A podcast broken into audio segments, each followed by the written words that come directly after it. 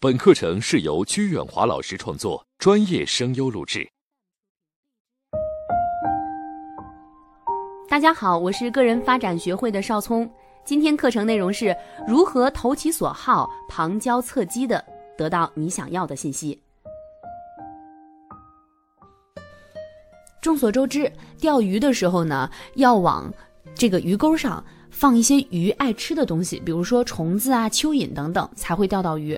没有人会把自己爱吃的香蕉、草莓挂在鱼钩上，对鱼儿说：“我最爱吃这些了，你也来吃吧。”然而呢，在人际交往当中，许多人就干过类似的傻事。与人交谈的时候，总是谈一些自己感兴趣的话题，全然不顾对方是不是有兴趣来听。当对方将沟通的大门紧闭的时候，你们的交谈能有好结果吗？应酬学的最高原则是先适应别人的需求，进而达到自己的需求。所以，钓人与钓鱼是一样的，要针对对方感兴趣的东西来下功夫。首先呢，你要找到他的兴趣点所在。世界上任何人都有他感兴趣的事情，也有他漠不关心的事情。对于自己感兴趣的事情，人们总是愿意花更多的时间和精力去关注。兴趣能够激发一个人的参与热情，因此，当你谈到对方感兴趣的话题的时候，他一定会兴致勃勃，甚至完全的着迷。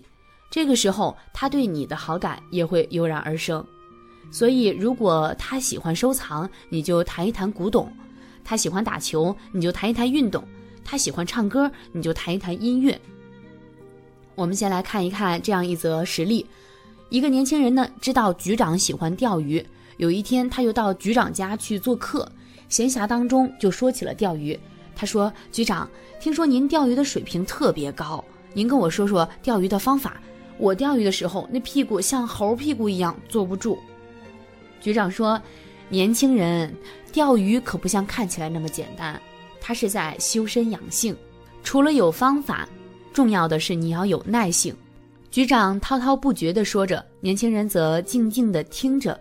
不知不觉，将近一个小时过去了。最后，局长带着年轻人到阳台参观他的鱼竿。年轻人采用问话式的方式继续他们的交流。他说：“局长，这么多鱼竿，您就是哪一根是您用的最顺手的呢？”“哎呀，这根，我平时最喜欢用这根鱼竿。”“那哪根是您收获最大的呢？”“哎，是这根，我参加市钓鱼协会组织比赛得过二等奖。”最后，局长非要送一根鱼竿给这位年轻人。从对方的兴趣下手，不仅能够改善与领导的关系，也能跨越代沟，沟通不同年代之间的关系。我们再来看一看这一则生活当中儿媳妇儿和公公之间的关系。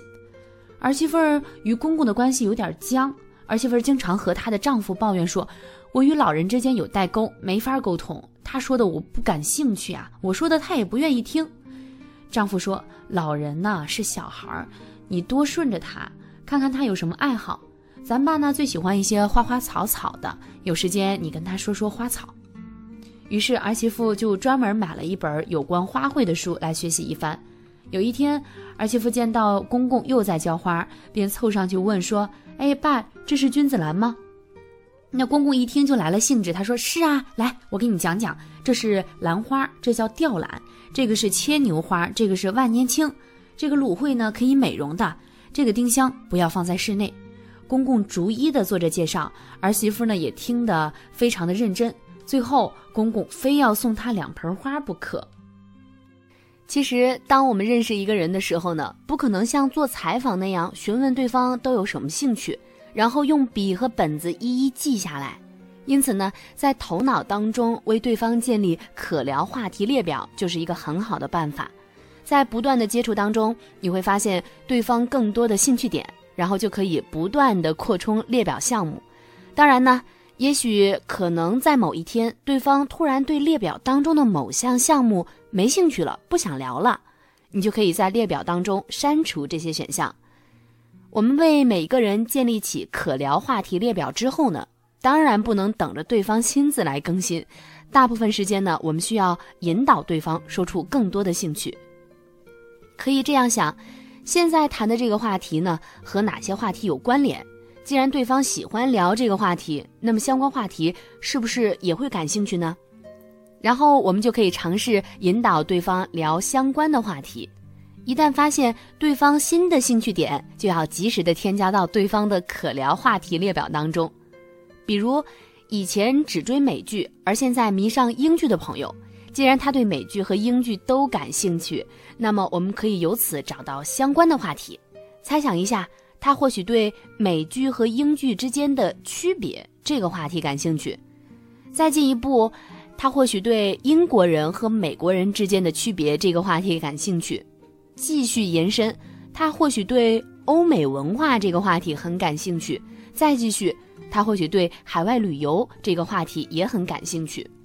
每个话题都有很多个相关话题，一个相关话题行不通，我们可以尝试其他的相关话题，从一个点辐射出很多个点，然后再延伸出更多个点。这样一来呢，对方的可聊话题列表就会逐渐的丰富起来。在其中找到我们自己也很感兴趣的话题，从此再也不担心与对方无话可聊，而且呢，还能利用这些共同话题与对方建立起牢固的关系。不要觉得建立可聊话题列表是一件费时间、费精力的事情，你可以为你的 schedule 列表，可以为你的购物清单列表，为什么不为亲朋好友的喜恶列表呢？同时呢，我们还要再学会一种叫做。用他的爱好做诱饵，特殊的爱好代表着一个人的志趣所向。你满足了他的特殊的爱好，他也就会对你产生了特别的依赖。有一位美国客人第一次到香港出差的时候呢，下榻在香港的丽晶饭店。无意间，饭店的经理知道他喜欢喝胡萝卜汁。当这位美国客人打开房门的时候，他惊奇地发现桌子上有一杯鲜榨的胡萝卜汁，他高兴地一饮而尽。第二次他到香港时，还是下榻丽晶饭店，打开房门，又有一杯胡萝卜汁。几年过去了，饭店的房价不断的上涨，可他每次来到香港都要住在丽晶饭店。我们可以设想一下，他还没有下飞机，脑海当中就浮现出了鲜榨的胡萝卜汁。你说他会到别的饭店去吗？饭店经理记住了客人的特殊爱好，自然也赢得了客户的心。一位男大学生在校期间表现比较平平，那起初班上的班花根本看不上他。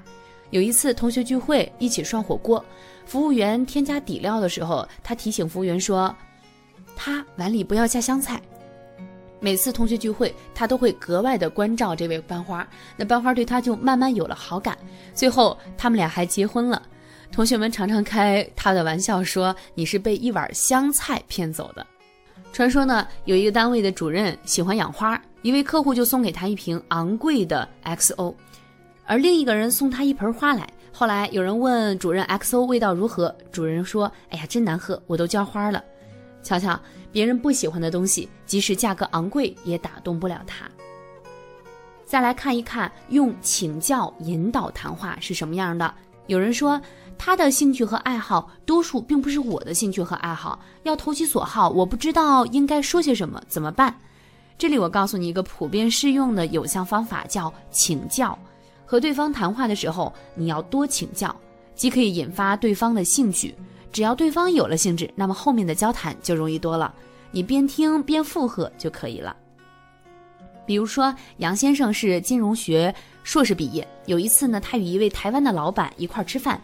同桌的还有一位经济学的博士，说是吃饭，其实呢，台湾老板想考察并选择一个懂得经济的帮手。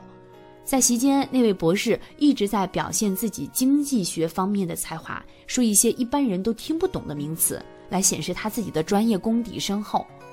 杨先生的话题主要是围绕着台商进行的，比如说，您现在事业发展的这么好，当时是怎么样想着来大陆发展的呢？这位台商说：“三年前我就看出大陆经济充满了活力，市场前景广阔。”杨先生问：“您当时要在大陆的时候，也遇到了一些阻力吧？”台商说：“可不是吗？许多朋友都反对我到大陆投资，连我太太也不太赞同。而我清楚，台湾是一个小岛，市场容量有限，要想要大的发展，必须有广阔的天地。”杨先生很肯定说：“搞经济就要像您这样有前瞻性的眼光。”最后，台湾老板选择了杨先生作为自己在大陆方面的经济顾问。所以，掌握了请教的方法，不断的谈论对方，你会发觉沟通竟然变得如此的简单。好的，到这里呢，十三把小飞刀你已经全部学完了，我相信一定有很多的收获。感谢你的收听，下期节目我们将和大家一起来谈一谈赞美改变人生。